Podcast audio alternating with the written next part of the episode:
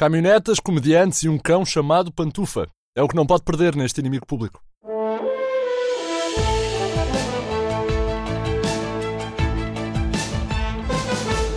Olá, bem-vindos. Esta semana tivemos o 1 de Abril, Dia das Mentiras, e parece mentira, mas o governo passou o dia a andar à boleia. Os passos estão mais baratos para os transportes da região de Lisboa, agora só ficam a faltar transportes. É, é, isso. O Primeiro-Ministro diz que haverá certamente um período de ajustamento e, de facto, tem razão. Eu vou ter de me ajustar muito mais no metro para conseguir entrar. Já me inscrevi no Pilates. Outro ajuste aconteceu esta semana no governo, depois de se descobrir que o secretário de Estado do Ambiente nomeou o seu primo para adjunto. Nomeação direta, uma coisa que para o governo de António Costa é inaceitável. Nomear de forma indireta, tudo bem, mas assim há limites. Limites vão deixar de ter os juízes nos seus salários com uma proposta a apresentar pelo PS. E o que é que isto quer dizer, caro ouvinte? Que podemos ter juízes a ganhar mais que o Primeiro-Ministro. E de facto é bem pensado. E se estiver a ouvir este podcast preso no trânsito, de certeza concordará comigo. Ora bem, o Partido Socialista sofre neste momento de um engarrafamento de familiares. É, é, como nos casamentos, vêm uns atrás dos outros, todos ao caminho do governo. Ora, o sistema executivo está a ficar cheio, o legislativo também já não tem vagas e vamos ver se fica com menos nas próximas eleições.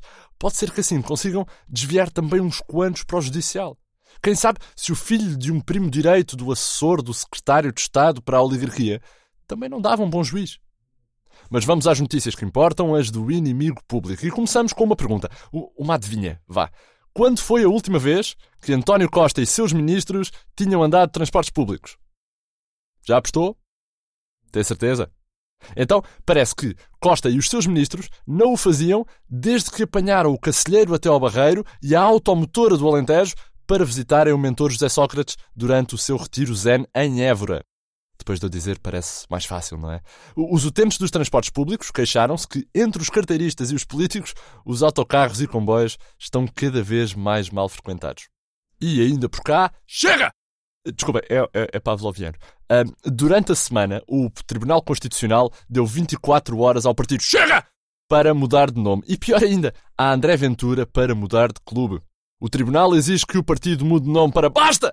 Ou agarrem-me que eu vou-lhes à fronha enquanto André Ventura deve mesmo tornar-se sócio do Futebol Clube do Porto, amigo de Vítor Catão e de Catão o Velho. Boa sorte com isso. No internacional, o comediante Volodymyr Zelensky vai disputar a segunda volta das eleições presidenciais da Ucrânia com Petro Poroshenko, não se sabendo ainda qual dos candidatos é apoiado por Pedro Granger. Esta disputa política ucraniana está a ser encarada como um teste à possibilidade do nosso Zelensky Tuga, o hilariante Marcos Mendes, avançar para Belém, previsivelmente numa corrida renhida com Nilton e o Borda d'Água. E porque já há cerca de 1 minuto e 10 que não falávamos no governo, damos o exclusivo IP de que o PAN exigiu a Mário Centeno que o cão Pantufa tenha o mesmo orçamento da Anitta.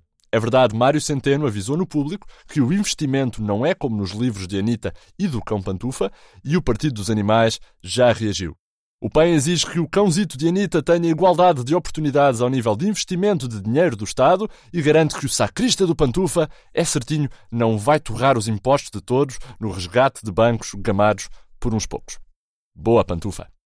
Quem é um bom contribuinte responsável? Quem é? É o Pantufa.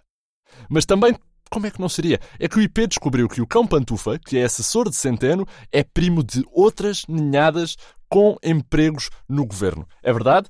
O secretário de Estado do Ambiente, que é uma pessoa muito amiga dos primos, já saiu. Mas o inimigo e o folheto de descontos da mercearia aqui em frente sabem que o célebre Pantufa, cão de Anitta e colaborador direto do Ministro das Finanças, com o gato pompom, é primo de vários cães. Isto num total de quatro ou cinco ninhadas que têm empregos cheios de regalias como animais de companhia em quase todos os gabinetes ministeriais. O IP e o folheto vão agora investigar os esquemas do sacrista do pompom para empregar primos através do aparelho do PS. Estas foram as notícias da semana, mas entretanto a edição em papel do IP já está nas bancas, aquela coisa que vem uh, embrulhada por outra chamada público. Portanto, começamos pela manchete que dá conta que a teoria económica de Centeno, Anitta vai às cativações, arrebata a Europa. É verdade, tem sido uma grande surpresa. Temos também como destaques Bolsonaro, diz que nazismo foi um regime de esquerda que beneficiava os traficantes de droga das favelas em Berlim. Temos a criação de um partido homeopático e ainda violação do espaço aéreo. Portugal não confirma nem desmente que esteja a preparar a invasão da Finlândia. E pronto, é assim o um mundo no olho do IP, com notícias frescas de Mário Botequilha e Vitória Elias, som de Eva Esteves e um agradecimento especial ao trabalho soberbo, soberbo do meu antecessor Pedro Vieira. E juro que não somos da mesma família, por isso esqueçam lá a história de que isto foi uma nomeação direta. Eu sou o André Dias e cá estarei para a semana, se não se arrependerem entretanto. Vá. Até logo.